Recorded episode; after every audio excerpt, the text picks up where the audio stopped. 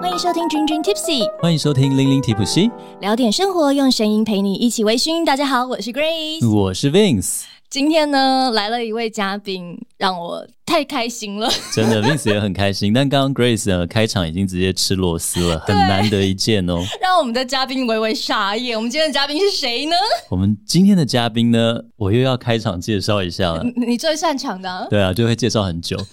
你爱香槟吗？天气变热了，冰冰凉凉带着气泡的香槟是不是很迷人呢？美食上桌前是不是要来杯香槟开胃呢？那我们今天就邀请到香槟大师莱特与你聊香槟的新书作者莱特老师来和我们聊香槟、聊品味、聊旅行。欢迎老师， Hello，大家好，我是莱特。耶、然后我真的，我发誓，我第一次在嘉宾录音的时候这么的失态。而且真的就是莱特老师的粉砖的追踪，什么以前就是 Grace 告诉我的，对，对，他就说你可以多学学那个莱特老师穿着啊什么，我就觉得嗯，那也先颜值要够才行 因。为老师真的又帅，然后谈吐又迷人，重点是知识非常的深厚。因为嗯没 Grace 错就是喜欢知识挂的，你知道 吗？对，因为老师最近出了一本书，就叫做《香槟大师莱特与你聊香槟》。那老师其实啊，呃，我们简单介绍老师的背景好了。老师以前呢，曾经担任过亚洲最佳法国侍酒师竞赛的评审，对，而且还是巴黎蓝带学院的葡萄酒管理学院毕业，是。更是重要的是呢，还是台湾的第一位，香槟大师。没有错，超厉害的。但老师啊，我们刚刚讲了这么多头衔，我相信很多的听众可能听了就不飒飒。嗯我，们要不要一个一个来解释跟介绍一下啊？好啊，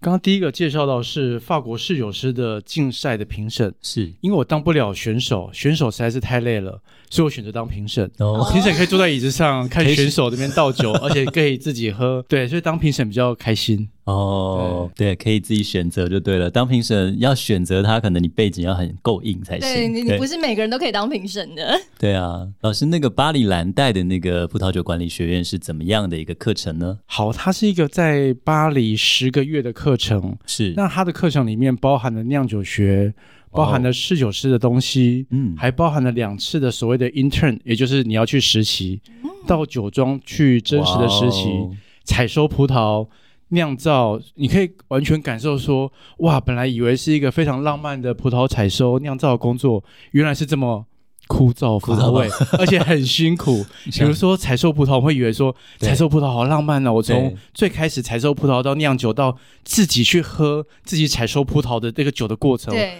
但是采收的葡萄过程的时候，你都是半蹲着的，只是你腰会很酸，哦膝盖会很酸，然后可能气温是十来度，然哦后还下着雨。那我记得印象最深刻是有一次，可能六点多被酿酒师挖起来说要赶快去采收了。为什么要赶快采收呢？因为现在下雨。嗯那我说下雨耶，外面下雨的话，还叫我们去外面淋雨。那那如酿果酒这葡萄都烂掉的话，就没了嘛，对不对？对，酿酒说，如果下大雨的话，雨会进入到土里面，那葡萄树的树根会吸收这些水分，那葡萄就会变成比较水一稀点释、比较嗯水一些些。哦所以现在赶快出去，赶快去采收葡萄。对哇，很有趣，就是在那种最恶劣的情况下去摘葡萄工作。对，而且应该也品饮了不少好很多葡萄酒吧？是的那，十个月之中，在那个地方就在酒窖，有时候我们的工作就是呃移动葡萄酒。那对移动的时候，当然自己要偷喝一下。哦，对真好，真对好，真好，真好。然后刚刚还有讲到一个，就是台湾首位的香槟大师，哇，这是这个抬头听起来很酷哎、很酷哎，嗯，是，那这个是一个叫做 Wine Scholar Guild WSG 的一个机构所认颁发认定的一个头衔。那这个 Champagne Master 它比较是偏向说记忆呃记忆型的一个证照。嗯，那比如说我们会听过说香槟骑士，嗯那香槟骑士是比较对于说香槟的贡献，贡献就是度你可能推广什么卖之类对的推广比较多是。是是，那香槟大师比较是说，你去了解香槟的历史、它的文化、它的酿造、它的所有的一些背景、这些知识的东西，呃，算是香槟大师这一块的。对嗯哦好厉害哦！所以而且是台湾第一位，就是老师这样讲起来，就是食物跟那个考试的 knowledge，就是两个都有欸对，都对不对 combine 在一起了。对啊，所以是老师其实就是一个葡萄酒界的超级达人，就对了，没错，所以我们嗯今天才邀请老师来呢，跟大家好好讲一讲香槟，也特别是因为刚好最近哦热腾腾才出了这本全新的新书嘛。没错，香槟大师莱特与你聊香槟。嘿我们今天就把莱特邀起来，跟我们一起聊聊香槟。没错，而且听说老师就是莱特老师曾经是这个科技人，对吗？是的，其实我比较好奇，就是老师当初是怎么样会掉入葡萄酒的世界？对啊然后葡萄酒其实范围蛮广的，你怎么会 focus 在就是哎、在香槟啊、攻读啊、呃去念蓝带的啊，然后还把这个、呃、念这个香槟大师啊这些？怎么掉入葡萄酒世界的？你们想要听官方说法，还是听真实的心我声？想听真浪漫一点，实的哎、 我想要听那个故 事。哦，比较有故事性的话，就是可能我听到 Steve Jobs 说：“你的时间是有限的，不要浪费你的时间在别人的生活里。”哦简单的说，也句，就是 be yourself，做你嗯自己天赋所在跟热情所在的。是那我觉得，哦，那我应该去做一些我自己喜欢做的事情。嗯，是那我喜欢葡萄酒，那我就去了解葡萄酒，所以就是这样子来的。就是平常本身就哎、喜欢在喝葡萄酒这样子。对，其实我之前在美国念书，就念 computer science 的时候，嗯这就是真实的心声。我为什么会掉入葡萄酒的世界？因为是可能晚上写程式，或者说打电动，搞到半夜睡不着，我需要一些酒精，哦就开始接触到葡萄酒，哦太然枯后越燥了是喝吧？就会越想要去了解说，哇哦到底我喜欢哪一个葡萄品种，是到底我喜欢哪一个产区，为什么年份有差别，这么的有特色，这么有嗯特殊性，然后它跟食物居然也可以有一些搭配的美妙的火花。嗯，对好有趣哦！而且老师原本在戏谷工作，后来回来台湾的微微软上班，对，是然后这样的一个科技人，有没有那种左脑右脑突然就是掉入了他兴趣的葡萄酒世界？对，这是另外一个官方说法，是就是以前都是用左脑思考，我想要让我自己成为更平衡的人，哦所以训练自己有一些感性的右脑的思考的训 练。是对，太厉害，而且老师还写书，出了两本书，对啊，没错，那今天呢，当然既然是有这么热腾腾的一本书呢，就是我们莱特大师要跟大家来分享聊聊香槟，所以我嗯们今天呢，就从这一本书的角度来切入。对这本书我觉得蛮有趣，也蛮不错的是，是它很适合所有人，也就是对我们今天不论你听君君 Tipsy 是你刚开始喝酒，或是你已经是老饕级老嗯司机的人物，或是你一知半解，知道知道一点点，对。没问题。这本书里面都可以满足大家。真的，他有三十四堂课嗯嘛，对不呃，对？对，然后从初阶、中阶、高阶到进阶，什么都有。那我们今天就从最初阶的，慢慢引导大家走入这个香槟美妙的世界吧我。们慢慢来。好对，在开始之前，我也想要问两位一个问题，哦，老师是考，这个老师带着考题要来考我们。这个考是 quiz 跳就出好了仿纲的，对对对对对对好，因为这本书叫做《香槟大师与你聊香槟》。是那其实我本来的书名是想要定做呃关于香槟的那些大小事，嗯哦你会觉得哪一个比较好呢？这一个现在出现在的这个这一个，这我个，而且我觉得这个会略带浪漫。嗯然后前面一个你刚刚讲那个大关于小香槟事的。大小事，对，我觉得它好像比较会沦为那种生街活感比较坊多吧对对对对对对对，嗯生活对生活感比较多，对嗯哦，真的要相信专业，因为是编辑很坚建议的持是不说，是就是要用现在这个这个书而且对香槟大师与你这聊香个槟。书名我觉得跟你本身的气质也比较搭配。嗯对很像很像。有两位背书，那我就心悦诚服了。那个让编辑听一下，他可能对就会默默的 对对对鼓掌。嗯，谢谢两位帮我认同。 对，对好啊了，我们今天就带着大家一起来翻开这本书，进入到我们香槟的世界。其实我们首先在喝香槟的时候啊，很多人就算不喝香槟，也一定看过电视上或电影里面。哦嗯，哇，在倒香槟的时候，哇，哒哒哒哒哒倒下来以后，慢慢那个气泡溢出来，唰，这那个个声音。对重点是，哎、就算是外行人都知道，香槟要用一个长长的那个杯子，对，那个杯子叫笛形杯，对不对？是的，笛子的是形状就对了。 对对。 OK，一定要用这个 Flute 杯子吗？嗯好，其实现在我们常常在电视剧里面，然后电影里面都看到是用迪信杯来装香槟，对，为什么会这样子呢？ 嗯，因为视觉效果最好。哦如果你用胖胖的杯，是吧马丁尼杯来大家干杯啦，或什么，视觉效果可能就没那么好看。嗯 OK，那为什么会用迪型杯？其实因为香槟最主要不同于静态葡萄酒最大特色是什么？气泡。对，对那气泡接触到空气就比较容易飘散，嗯，而迪型杯它的杯口跟氧气接触的面积会最小，对，哦所以它的气泡消散的速度会最慢。哦，哇，那但我是还现听过说它下面的底会有一些凹凸不平，是真的吗？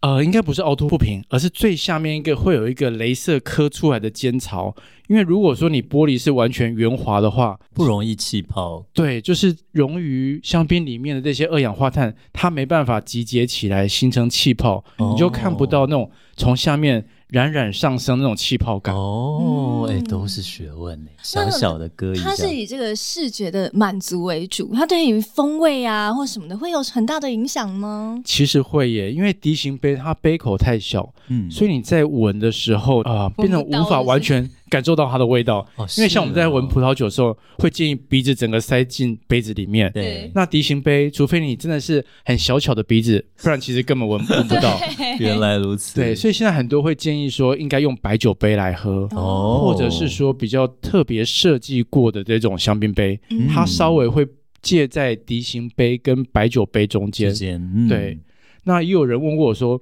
既然你呃喝香槟在意的是这个气味，那是不是应该用那种勃艮第的大口径的酒杯来喝？嗯对是，对，就是比如说我们香槟有叫做 Blanc de Blanc 对白中白，就是用嗯百分之百用小 h a d 来酿造的，那应该嗯用勃艮第的那种很大杯口的酒杯来喝。嗯，那其实我当时回答他说可以，那他是一个酒商，嗯那我跟他说有一个很大的缺点，或者说两个缺点好了，因因为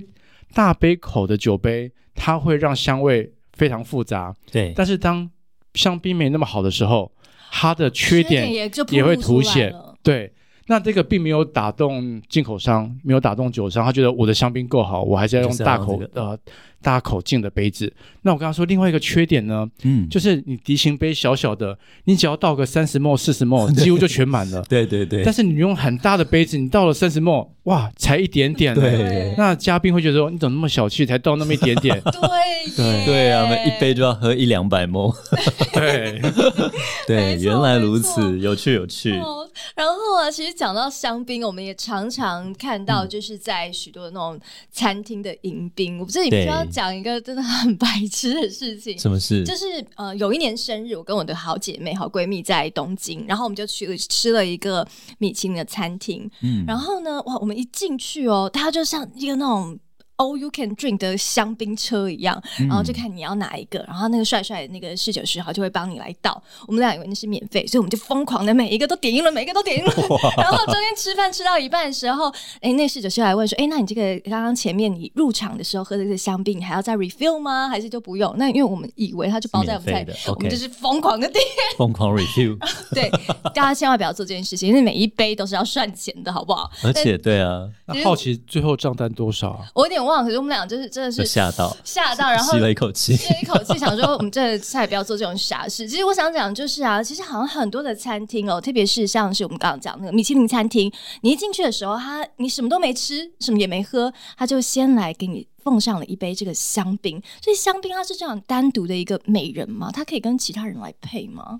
哦，你是说香槟可不可以跟食物来搭配？对，呃，或者是说它你可刚以刚有说朋友吗？可以，香槟跟什么样的食物、跟什么样的人都可以当朋友，因为我们一定听过一句话，就说香槟是美食百搭。嗯，但是我觉得这句话其实它的隐含的意思是有点负面的。嗯，为什么说香槟是美食百搭？如果我们说这个人是跟什么人都可以相处，有点叫做相相怨。哦。那相怨就是没有原烂好人则，一个对嗯烂好人，没错。没特色。对，那我们说一件衣服是百搭款，那就是说它就是没什么特 色。嗯，对，那对如果说香槟是美食百搭，也代表它是没有什么特色，哦所以有时候我不见得那么愿意去说香槟是美食百百搭对嗯哎而且我们今天其实有一个小问题要问老师，就是香槟适不适合搭巧克力？对，这是这我就们证明老师刚刚的论点，对不对？对啊，它所以什么巧克力其实都可以的意思咯。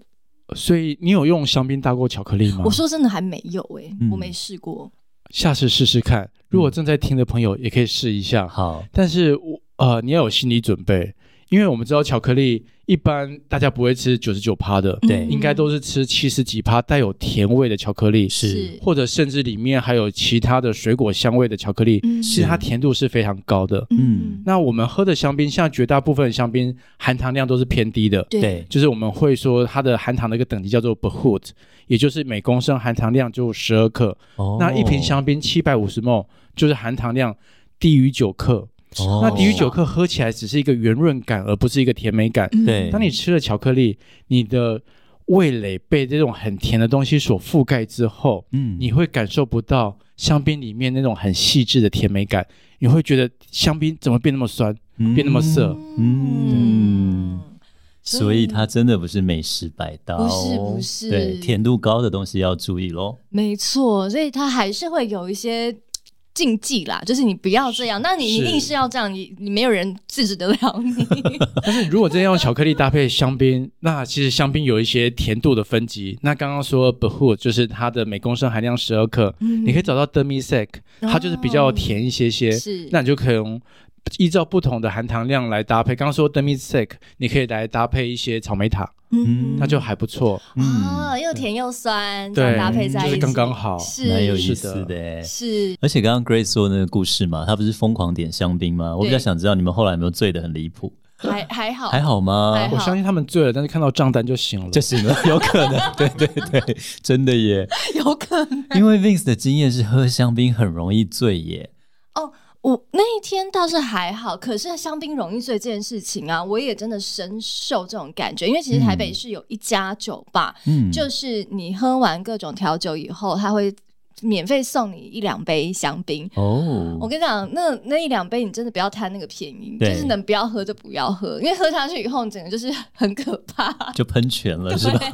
我是以前在去英国玩的时候，就是要飞十七个小时嘛，我喝了一杯香槟，然后我醒来以后就已经过了八小时你，这蛮温和的呀，蛮温和的，嗯对 是什么，意所思以？我们今天 要很很温和，就是很很 peaceful 的睡完觉。哦对啊对对啊可这样是很就是幸福啊。 对很幸啊福，对，但他真的我就觉得，可是我平常酒量没有差成那样啊，所以就我一杯香我们槟今，因天为在高空，对嗯在高空喝酒更容易醉。然后香槟也是真的比较容易醉嘛，这老师在书里面也有解读解释这个迷思，嗯，是的，其实，在科学的报告里面是说，气泡这个东西，哦，气泡就是二氧化碳嘛。对嗯，那二氧化碳会增加肠胃的蠕动，哦那增加肠胃的蠕动的时候，你就会消化比较快。哦，那本来在胃里面的一些酒精，很快就进到肠，嗯那肠板就会吸收比较，就是负责吸收的部分，对就会把酒精整个吸收到吸得血液里更面快。哦对哦，代谢整个就变快了。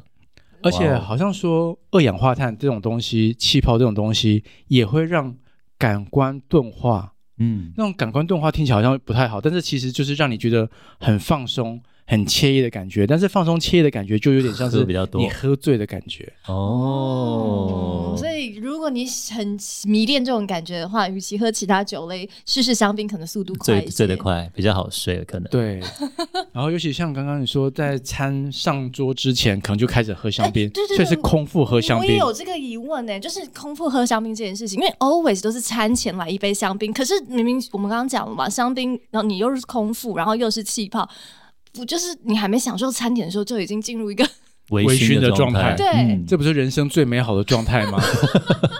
真的耶！就通常是那个喝香槟的时候，连餐前面包都还没来，对啊或者是刚来，对不对？对，它就是一个开胃酒。对，然后，因为其实香槟是很多的花香，很细致的香气。。对然后，如果你的食物会太多的杂味的话，会盖掉到香槟的一些细致香味。哦然后，就像我们也有一些经验是，你去吃一些路边摊美食的时候，排队越久，食物越好吃。哦那如果你先在吃东西之前先喝一杯香槟，它的酸度很高，会直接让你非常非常的饿。它上桌的任何的小点，你都觉得怎么这么美味啊？ 哦，原来是有这样子，道理耶，难怪都要先给你喝香槟，对对啊，不是对？的因为我就是为食物我现加在是一个成很奉行，就是一定要填饱肚子才开始喝任何酒酒精类的人人，，嗯所以现在他就是先送上香槟的时候，我其实有点困扰，想说哎、怎么办呢？又想又想贪小便宜把它喝下去，对不对？一定要喝的、啊，可是食物对又还没来，就是对，如果遇到这样的话，老师你有解吗？那就慢慢训练酒量喽。 哎 呦，不过好香槟哇还是要在餐前喝，因为你刚才也提到说，如果餐后喝会更可怕，嗯，因为你在整个用餐的期间，你一定喝了很多的葡萄酒、对哦清酒，甚至 whisky，、嗯它可能都本来保留在胃里面。如果你香槟喝下去，一瞬间刚刚说的肠胃蠕动加快，所有的酒精都进到肠里面，你会整个瞬间酒精冲脑。哦就像你刚刚说的哦酒吧最后帮你就是再送你一一杯、两杯香槟或对气泡酒，对你马上就是就是断片哇或真的盲很掉。可怕大真的家很可不管怕男生女生都要听这一集。对，光是这个，女生知道怎么保护自己，对有没有那男生知道怎么样让灌女醉生喝醉生，对，对，哎，但像老师这样的说法的话，就是他的那个顺序，其实你把它摆在前面，就比较不容易发生那种事情。理论上是嗯，也要看你中间喝了多少酒。嗯但是其实如果是现在听众是男生的话，我会给一个小小的建议啦。嗯，你后面不需要一定是香槟，对你用气泡水是一样的道理，哦就不用花那么 多钱，而且也不会让人家觉得哦，哦你你用心怀香不槟轨是不对， 来心怀不轨这样子。 谢谢老师教我们怎么把妹，没有 啦省省钱的把妹，然后对是是，好了，那我们接下来就要正式进入香槟这个地方了，香槟产区。那这个香槟的名字就是因为这个产区的名字而来的吗？是的，其实它在法文上面的意思算是一个 open country，就是一个比较算是平原地形的名词。嗯哦，所以在法国不只是香槟这个产区有叫 champagne 这对个名字，对对，那像我们喝干邑白兰地对 cognac，嗯这边也有所谓的大香槟，对隔行小香 champagne、槟嗯对 petit champagne、小香槟这样子一个是，一个地方的名的名字。对，那甚至包括瑞士也有一些城镇就叫做 champagne，哦，一样啊。哦，是不是有点像威士忌的 Glen 那种感觉？对，有山点谷这样的概念那，对种感觉对。哦，哎，那老师书里有写到香槟区，听说有伴手礼哦。你去香槟区除了买香槟，还可以买别的哦。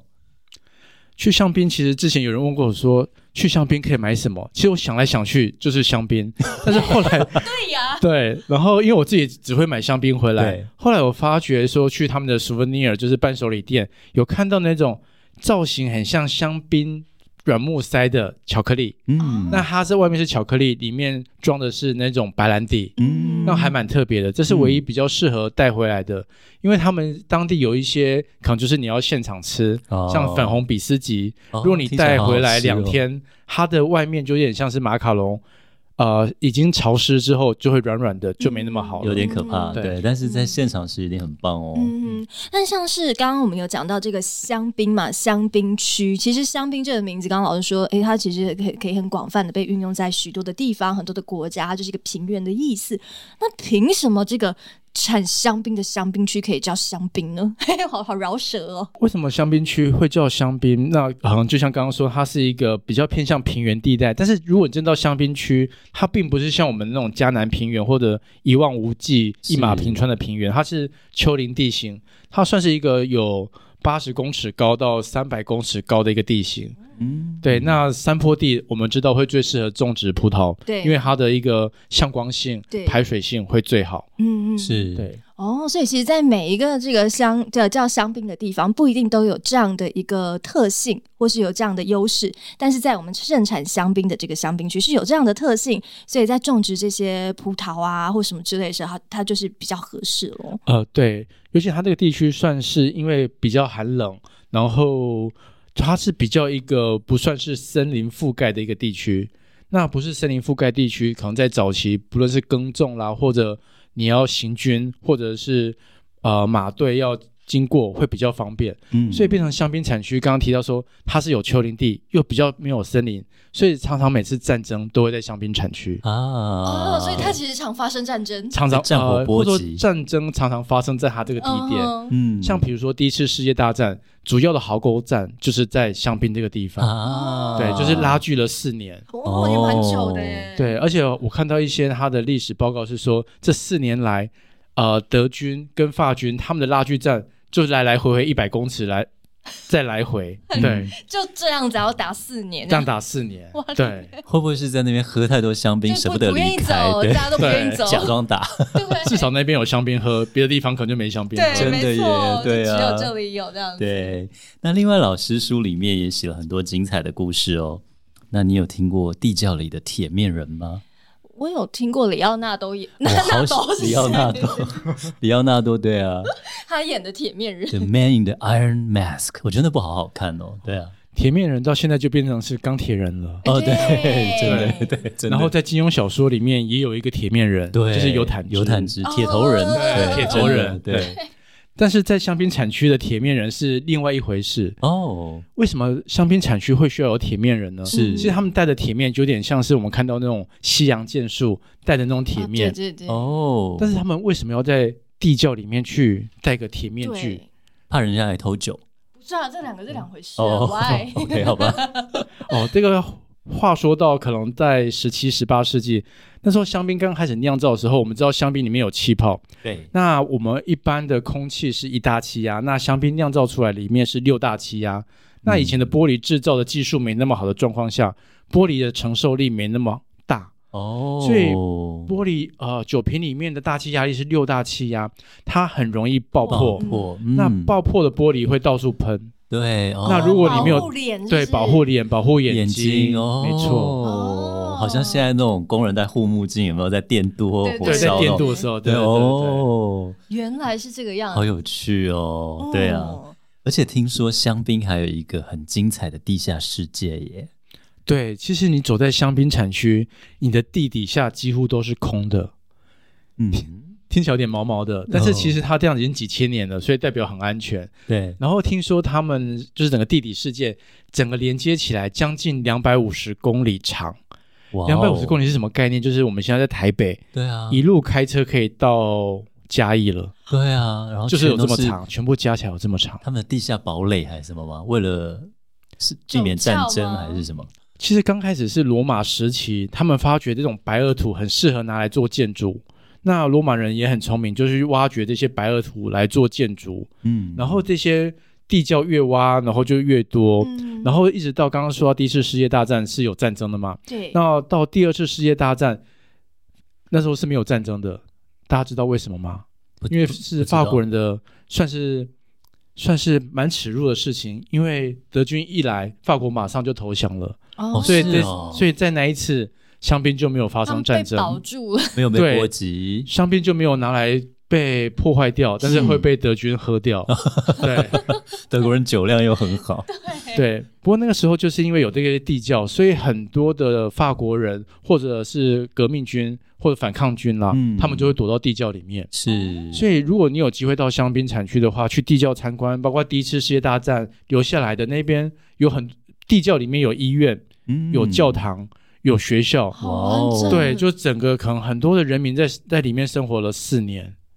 很完整。然后包括说里面也有监狱，你甚甚至可以看还有到说监 狱耶，德文，就是对嗯德国呃德军被抓到，然后就是直接关在地窖里面，哦所以也有德军的写下来的一些字。哇，哦这哦感觉有点像是那种土耳其或中东的那个地下世界，有没有？嗯哦，对，没想到在在香槟区也有，有。哇哦然后现在很多的地窖，然后香槟厂，它会把它设计成一些有装置艺术，嗯然后甚至有些香香槟厂还把它里面做了一些像是探险小火车，哦都非常有趣味连。小火车都可以对坐，好有趣哦可见到底有！Underground 的多一个大啊探险的秘境耶，真的非常大，所对啊以如果去参观地窖，一定会有一个酒庄的人介绍，嗯然后你不要离他太远。一旦 你你你跟他哦，get 距离 lost 太远的话，对你就会 get lost，你就会很找不到可地方怕出哎去。哦真的 你耶就！住在底下你吧，可以一路从台北走到嘉 义哦，有点可怕。对啊，而且我相信一定那时候战呃战争时候有很多文物会在这里被保存，嗯，对对啊，嗯，那其实啊，我们讲了这么这么多的香槟哦，大家应该也很好奇，说，哎，到底香槟的起源是什么啊？对，嗯，对，那你们猜猜看呢？因为我们上帝派了他的使徒来酿制的美好的酒，哎、你好浪漫 哦！ 我只是想说，我我们我们俩节目已经做了快两年了嘛，对，然后就讲了很多不同的酒，很多国家对于酒的一个发现，嗯都是一个意外，一个不小心。对，所以是的我猜香槟是不是也是一个不小心？真是聪明啊！哎对，哎、真的耶，因为 Grace 还没拿到书，所以我哦可以保证他是自对己、自己对啊猜到的。 OK，其实啊、呃在香槟之前，我们有时候现在所谓的香槟是瓶中二次发酵，嗯，那其实现在有很多气泡酒会说这个是最传统的方式，也就是一次发酵。嗯嗯为什么会有气泡的产生？因为在糖分会透过酵母转成酒精跟二氧化碳。对那我们再把瓶子装瓶之后，二氧化碳散不掉，就会融入到酒里面。那一般在法国，其实像香槟产区进入冬天，它的温度会低于十度。嗯，那酵母没办法在那么低温的状况下去发酵，嗯那它的不发酵的状况下，人类会以为它已经停止发酵了。哦嗯就觉得哦，停止发酵了，那我就装瓶了。但是隔年的春天来的时候，温度回到了二十度，酵母会重新回哦，就回瓶复中发酵，苏醒起来，又再次发酵。是那这时候瓶盖已经被盖起来了，产生的二氧化碳散不去，就会融入到酒里面，变成所我们所谓的气泡。嗯这是瓶中一次发酵，然后我们会知道一个人叫做东佩酿对对，庞贝里农，是不对是就是他？就是我们至少香槟王嘛，对不对？接大家至少都有听过对对香槟槟的王，然后名字。街头巷尾呢，不仅知道他是香槟王，知道说是不是就他那个不小心，所以才发现了这个香槟这件事 情。是，其实东佩尼亚他的这一生最伟大，或者说他最大的贡献，就是想要把气泡从酒里面去除掉，哦因为在那个时，代，认为有气泡其实是有瑕疵的。哦，其实我应该更正一下，东佩尼亚最大的贡献，或者他人生最大做的事情，应该是侍奉上帝了。嗯他是修对对对，士所以是不能是对对对，所以要帮他帮他证纠明正一一下下，不然他现在在天堂可能会被上帝骂。对，可是为说你什每么天都在喝酒，对啊，香槟王为什么用他的名字，对不对？对，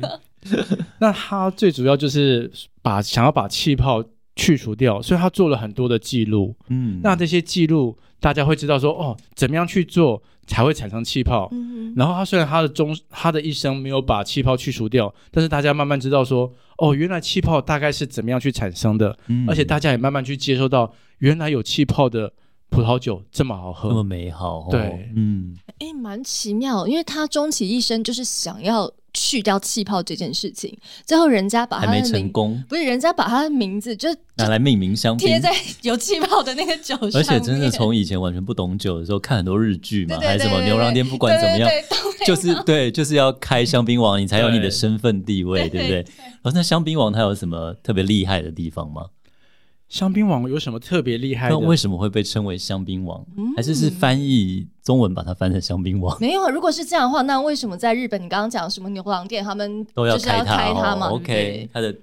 我必须说，他翻译也的确翻得很厉害。嗯，那东培酿，你翻起来就是糖贝里浓，对然后大家也记不起来。对对，那在国外真的还是叫东培酿，嗯你会看到夜店很多穿着很少的女生，然后嗯叫着一个修士的 名字，也还蛮吊诡的，也蛮妙的哦，对好有趣哦，对，那翻译其实想到波尔多有一个酒庄叫做欧博希用，哦很那很相近，翻呃台湾就翻作侯伯王嗯，啊哦，，有一个“王”这个字，大家觉得哇，好像感觉就很很厉厉害。害哦，嗯因为如果是法文欧不会用，大家也不晓得该怎么翻译，对对，那就该该怎么发音。但是侯伯王哇，听起来就很了不起。就嗯尊那爵是不凡，对对，啊那香槟王也感觉说就是一个王者的感觉，就是是特别了不起的一个是香槟。是是对，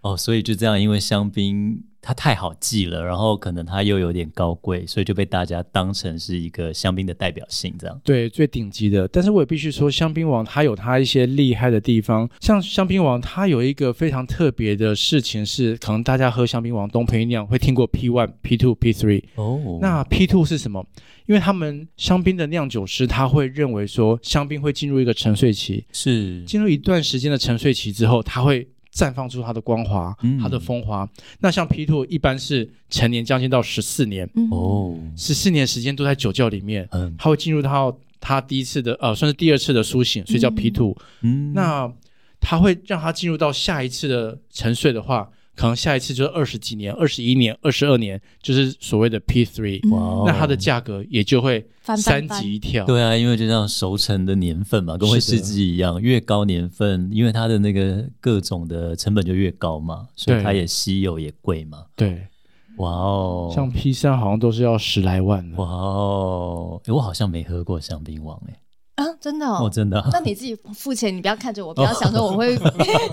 我想你有喝过是吗？正妹应该有喝过。但我没有喝过这么这么高级高档的对对对对 OK 年份的，所以我也不知道 P one、P two、P three 他们的那种差别在哪哇边。哦，但相对的，有一件事情，这个我倒是喝过，就是其实，在我们学这个葡萄酒啊、什么香槟的时候，最基础就知道说啊，香槟基本上大部分都是没有年份的。嗯那因为葡萄酒都会是有你是几年几年，可是香香槟槟是份嘛，对香槟是没有的，但是却有少数的有。我们今天可不可以也请老师跟大家来分享一下，有跟没有这中间到底是什么一个原因呢？好，在香槟里面有时候会标 NV，叫做 non vintage，就是没有年份。那其实现在香槟工会 CIVC 也想要做一些改正，因为 non vintage 感觉没有年份，其实不太对，应该叫做 multi vintage，因因为所谓的没有年嗯份，它是混合了很多年份。对，嗯那为什么香槟可以混合很多年份呢？因为香槟，如果我们翻开地图，会看到说它其实是在巴黎往东大概一百五十公里处，算是一个非常北边的地方，算是种植葡萄最北边的地方。所以在早期没有温室效益的的年代里面，它很多的年份都是不成熟的。嗯，那如果今年的葡萄不成熟，就不能卖，嗯那这些农民怎么办呢？所以他们想到一个办法，就是说，如果去年的葡萄是比较成熟的，我不要全部拿来酿酒，嗯我保留一部分。那今年是不成熟的，我把往年成熟的葡萄拿来做混调，那调出来的酒会是好喝的。嗯那好喝的，我就是才可以卖，对，所以他们会有这个所谓的 NV 的概念，有点类似保险的概念。嗯，对，就是你好的坏的，其实大家都可以调在一起，让威我士忌也是啊，品质对不对可以稳定对对啊对，对高年对份拿来，我这这这一批我加了二十趴的高年，二十年以上的高年份，诶，它就熟成度就就好多了嘛，，对，没错。诶，很有意思诶。那香槟有 NV，那它也是有所谓的 vintage，就是年份香槟。那就是酒呃酒庄他会看说今年的香槟的成熟度品质非常的好，它才会酿成 vintage champagne。嗯，诶，那我再帮进阶者问一个好，中阶好了，因为不是香槟有刚刚有讲白中白、黑中白，对那他们的老师在是没有讲他们的差异，或者是大家会问说，诶，到底哪一个好，你对说不谁对？比较高级的概就念是吗？哪一个好喝，或谁 比较对啊？好，我可能先解释一下什么是白中白，什么是黑中白。是其实像白中白是 blonde de blonde，、那嗯用听的可能听不出来，但是 blonde de blonde 的 blonde 是一个白色的意思，第二个，个 blonde 后面有加一个 s。哦所以它是所谓呃重中之白的意思，也就是用白葡萄酿出来的白香槟。是那刚刚说的黑中白是 blanc de noir，、那后面也是有个 s，但是法文最后一个 s 不发音，嗯那算是重黑之白，就是说它可以用呃黑葡萄酿造出来的白色香槟。嗯那黑葡萄可以是像是 Pinot Noir，、嗯像是 Pinot Meunier 这样子。 OK 那回答刚刚 Vince 的问题，到底黑中白比较好，还是白中白比较好？你会看到有些酒庄说白中白比较顶级，哦有些酒庄会说黑中白会比较棒。哦那这个条件，这个为什么会这样说呢？就像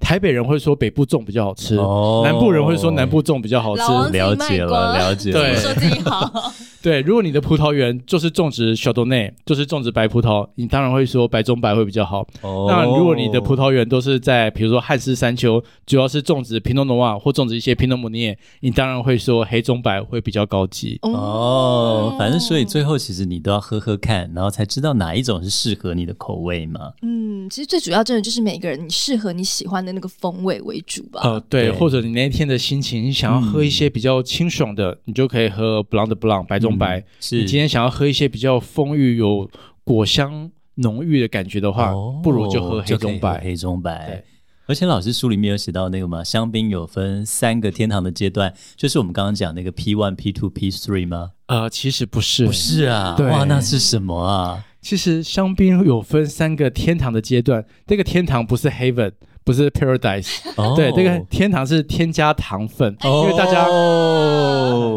对，因为可能现在很多听众一听哇，香槟还还有有天堂，堂，还而有且还有三个天堂，对也太美妙地了。狱对有啊十八层，天堂有三层，感觉还还蛮不错还的不。错，对啊，那为什么香槟会有天堂呢？因为在第一个阶段，第一个阶段的天堂是因为以前刚刚提到说香槟是很冷凉的地方，所以它的糖分可能会不够。那糖分是变成酒精的重要关键，对，所以他们会是允许天堂的，嗯，就是添加人工的蔗糖。嗯是那添加糖之后，它的酒精浓度才会足够。是是是，那第二阶段的天堂是我们刚刚说的瓶中二次发酵，嗯一定要有糖分才能发酵。对，那原本在葡萄里面糖分已经完全转化成酒精了。是那第二次要让它再发酵的时候，我们必须再加入酵母跟糖分，它才可以瓶中二次发酵。对嗯那第三次的天堂就是在装瓶的时候，装瓶的时候也就是取决这支香槟是否甜，就是刚刚说我们有 demi sec 的香槟非常的甜，就这个时候把糖分加进去的。哦，，对，因为还是有一些蚂蚁人，对不对？想要喝香槟还是想喝甜的我，以为那一直那是自然的残糖哎、所以是有加糖在里面。是有加三糖次的的，机会可以加，对哇哦哦，没有没有，前面的话那本来就是制作的嗯 process 嘛，是就是是老师说最后那一个是它的真的是风味上的甜不甜，是第三次的加糖对。哦，因为以前的香槟都是会很酸，因为它的气候关系，所以尤其像刚刚 Vince 提到说蚂蚁人，我想问大家一下，